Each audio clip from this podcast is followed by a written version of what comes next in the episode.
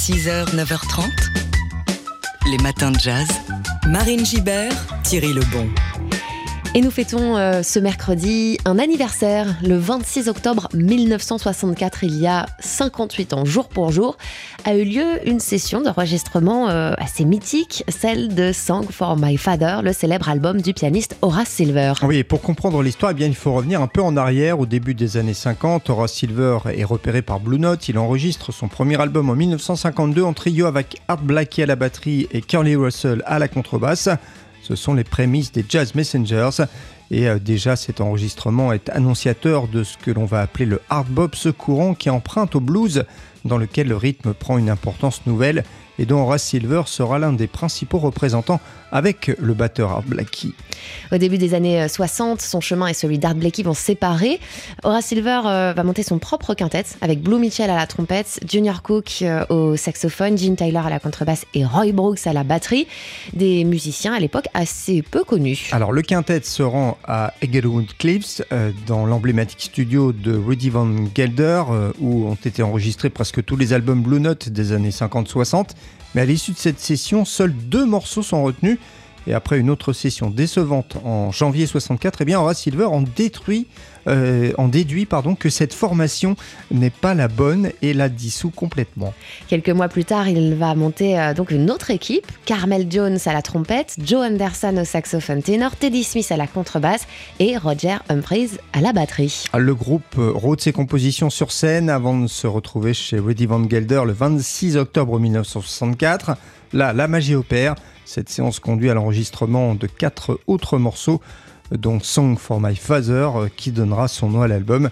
Cette fois, Alfred Lyon, le directeur artistique de Blue Note, euh, sent qu'il tient un tube et sort immédiatement un premier EP.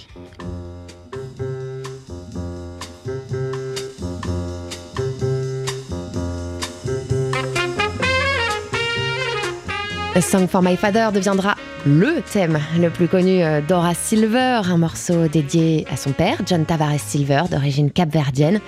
Le thème s'inspire de la musique de cet archipel que le jeune Horace a entendu euh, toute son enfance. Et Horace Silver déclarera plus tard au sujet de son don pour la composition j'ai essayé d'écrire des thèmes faciles à écouter, faciles à jouer, et c'est une tâche difficile. Je crois qu'en matière de composition, parvenir à quelque chose de simple mais profond, c'est ce qu'il y a de plus dur.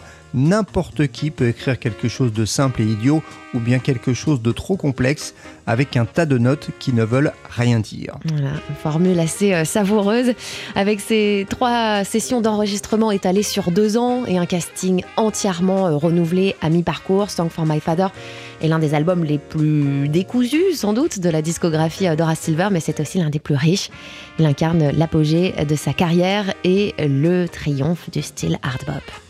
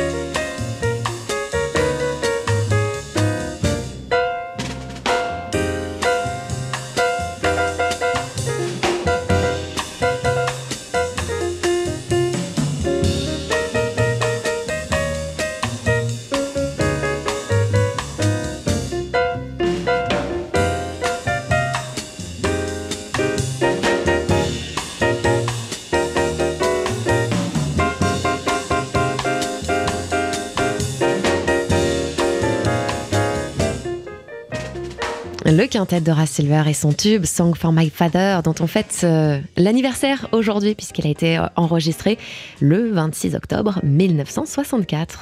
Les matins de jazz. Alors on aime bien euh, de bon matin vous faire un petit résumé des épisodes précédents, vous raconter ce qu'il s'est passé sur l'antenne de TSF Jazz lorsque vous n'étiez pas derrière votre poste.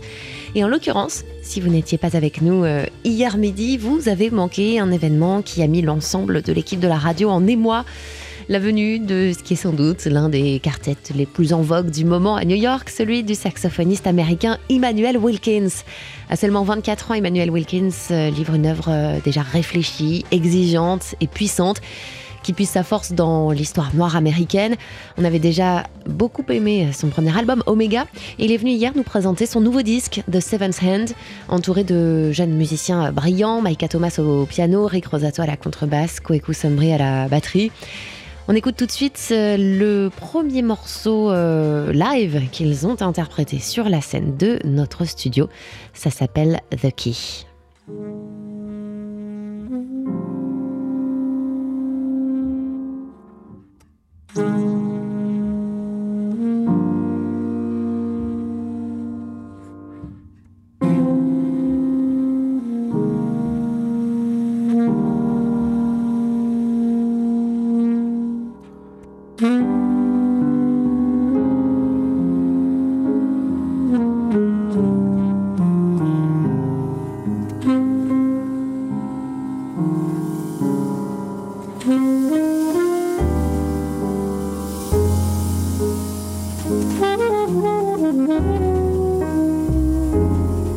Mm-hmm.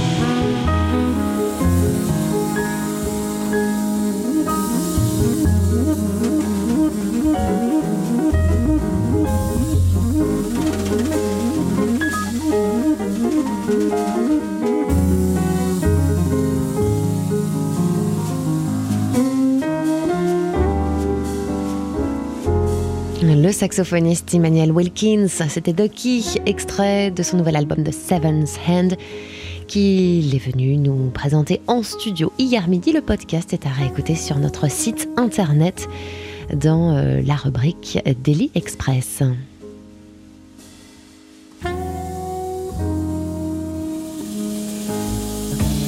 6h, 9h30, les matins de jazz. Marine Gibert, Thierry Lebon. Et ce matin, on vous prend par la main et on vous emmène au plus près d'un artiste aussi euh, touchant, vulnérable et fascinant que misérable par moments, grâce au documentaire Let's Get Lost sorti en 1988 et qui tente de rendre compte de l'existence tumultueuse et, torturée de Chet Baker. Plus de 30 ans après sa sortie, le film est projeté demain soir au cinéma Les Trois Luxembourg à Paris.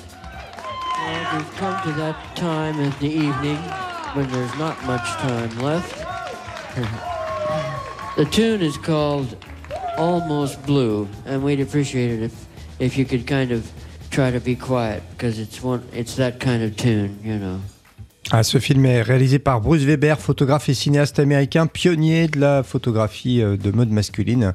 Ce film très beau, hein, très photographique, met en avant bien sûr euh, la photogénie du trompettiste avec son visage d'ange et ses pommettes saillantes filmé en plan serré. Et les premières minutes de Let's Get Lost livre un récit assez euh, lumineux, que ce soit dans la musique ou dans la vie euh, personnelle de Chet Baker. Mais rapidement, les points de vue se multiplient et laissent apparaître euh, les parts d'ombre que l'on connaît, hein, la drogue, la manipulation, l'inconstance et sa forte propension à sombrer dans la mélancolie. Alors le film donne la parole à ses anciennes compagnes, ses anciens amis, sa mère, ses enfants, tous l'aiment autant qu'ils le haïssent. Du moins, il est clair qu'ils ont tous souffert d'avoir aimé celui euh, qui n'est finalement resté fidèle qu'à sa drogue, l'héroïne bien sûr, mais aussi la musique. Oui, la façon qu'il avait de manipuler euh, tous ceux qui l'entouraient est vraiment euh, ce qui ressort de ses témoignages, à tel point que le spectateur se sent lui aussi concerné. On ressort presque de ce film le cœur brisé finalement, comme tous ceux qui en fait, ont, connu Chet Baker, mais on le sait, la musique du trompettiste a toujours eu le pouvoir de réparer euh, les cœurs brisés, et ça, le film le montre euh, aussi très bien. Oui, elle est truffée de séquences musicales, hein, de concerts, de sessions d'enregistrement, de jam, euh, qui toutes montrent son génie, la facilité qu'il avait à produire un son merveilleux, même en étant très diminué, et puis ce talent indéniable pour exprimer de façon universelle ses failles et sa fragilité. Let's Get Lost, réalisé par Bruce Weber, est définitivement un très beau film, dur mais beau. Et si vous souhaitez le voir ou le revoir, il sera projeté demain soir au cinéma Les Trois Luxembourg à Paris. En attendant, on écoute My Funny Valentine. Les matins de jazz. Polka. Chaque photo a son histoire. Et c'est l'heure d'accueillir Léonore Maté de Polka Magazine qu'on retrouve une fois par mois pour la photo du mois. Et la photo qui vous a marqué en ce mois d'octobre, Léonore, c'est une photo qui a été prise en Iran. Oui, cette photo date du 1er octobre à Téhéran. Le pays s'embrase et le mouvement de protestation contre le régime islamique prend de l'ampleur à la suite du décès de l'étudiante de 22 ans, Macha Amini, à la suite de son, de son arrestation par la police des mœurs pour ne pas avoir respecté les règles vestimentaires imposées aux femmes, notamment sur le port du voile. Sur la photo, on aperçoit un attroupement de personnes, principalement des hommes, en ligne, une sorte de barrage humain. Sur la gauche de l'image, deux silhouettes se superposent, celle d'un homme debout sur une poubelle en feu, d'où se dégage de la fumée blanche. Il a les bras en croix, comme s'il allait prendre son envol, un envol vers la liberté. Et devant lui, une jeune femme, masquée, vêtue de noir, qui saute ou danse, avec l'énergie non pas du désespoir, mais bien de l'espoir. Elle brandit bien haut son foulard noir, comme un geste de protestation. Au centre de l'image se distingue un homme, les deux bras tendus vers le ciel faisant le V de la victoire et le reste de la foule, un peu brouillon, où se mêlent des passants, des hommes sur des motos. Il est à quelques mètres, le photographe est à quelques mètres de la foule, certainement accroupi, l'appareil photo près du sol, ce qui confère aux manifestants une stature majestueuse. Cette foule est en révolte, dans une agitation qui semble, cela dit, silencieuse, et nous plonge dans des ambiances dignes des insurrections espagnoles peintes par Francisco de Goya. Et alors ce euh, mouvement euh, qui tient en ce moment en, en Iran, c'est un mouvement de protestation assez euh, inédit. Déjà par le fait qu'il est rejoint par beaucoup d'hommes qui se sentent euh, également oppressés par les dictats des lois religieuses, mais aussi car il est euh, intergénérationnel et transclasse. Il a pris euh, beaucoup d'ampleur en très peu de temps et s'est répandu dans tout le pays, mais aussi à l'étranger. Et rappelons qu'en Iran, le régime interdit les rassemblements depuis les années 80. La question se pose donc sur les témoignages et les photos prises sur place à l'intérieur des manifestations. On trouve très peu d'images des rassemblements, elles sont très rares, diffusées dans la presse, et très rares sont celles prises par les photographes professionnels. Celle que dont on parle à l'instant, c'est une image diffusée par l'agent SIPA, qui a été prise par un étudiant iranien au pseudonyme de Azad, qui n'est pas photographe professionnel, comme la plupart des images, qui sont plutôt prises par des citoyens. Aujourd'hui, en Iran, les journalistes risquent l'emprisonnement pour exercer leur métier. Selon Reporters sans frontières, le pays fait partie des dix pires pays au monde au classement mondial de la liberté de la presse et demeure l'un des pays les plus répressifs pour les journalistes. Merci Léonore pour euh, cette euh, description de la photo du mois. On vous retrouve euh, tout à l'heure aux alentours de 8h45 pour parler des expos à ne pas louper en ce moment. Polka. Chaque photo a son histoire. Et on retrouve tout de suite Léonore Maté de Polka Magazine pour faire un peu le tour des expos photos à ne pas rater en ce moment. Et avant les expositions, un focus sur un livre, celui de Guillaume Herbeau, Ukraine, Terre désirée, aux éditions textuelles. Le photographe de l'agence Vue se rend en Ukraine depuis plus de 20 ans et en tombe amoureux. Il dresse ainsi le portrait de cette jeune nation, indépendante depuis seulement 1991. De Tchernobyl en 2001 jusqu'à la récente invasion par les forces russes en février dernier, il explique les racines du conflit. Et côté exposition, Paris sera en pleine effervescence photographique au mois de novembre, avec la foire Paris Photo du 10 au 13 novembre et de nombreuses expositions à retrouver dans des galeries et institutions regroupées dans les programmations de Photo Saint-Germain jusqu'au 19 novembre et de Photo Days jusqu'au 11 décembre. À ne pas manquer celle de Fabiola Ferrero, lauréate du prix Carmignac du photojournalisme au réfectoire des Cordeliers, ou encore celle de Gisèle Freund à la Maison de l'Amérique latine. Bien sûr, on ne loupe pas les expositions à la galerie Polka, où vous êtes bien sûr toutes et tous bienvenus à partir du 11 novembre pour découvrir les œuvres d'Alexander Gronsky et de Toshio Shibata. Puis on file sur la côte normande avec le festival Planche Contact, qui ouvre ses portes ce week-end à Deauville, avec une vingtaine de photographes invités en résidence qui donnent à voir leur vision de la région et sont exposés un peu partout en extérieur dans la ville et dans le très beau couvent des franciscaines. Et si vous avez la chance de faire une escapade à Rome d'ici le 15 février, pardon, d'ici le 15 janvier, courez à la Villa Médicis pour y découvrir 150 chefs-d'œuvre de la collection de Florence et Damien Bachelot. Le couple constitue depuis deux décennies l'une des plus importantes collections privées de photos en France.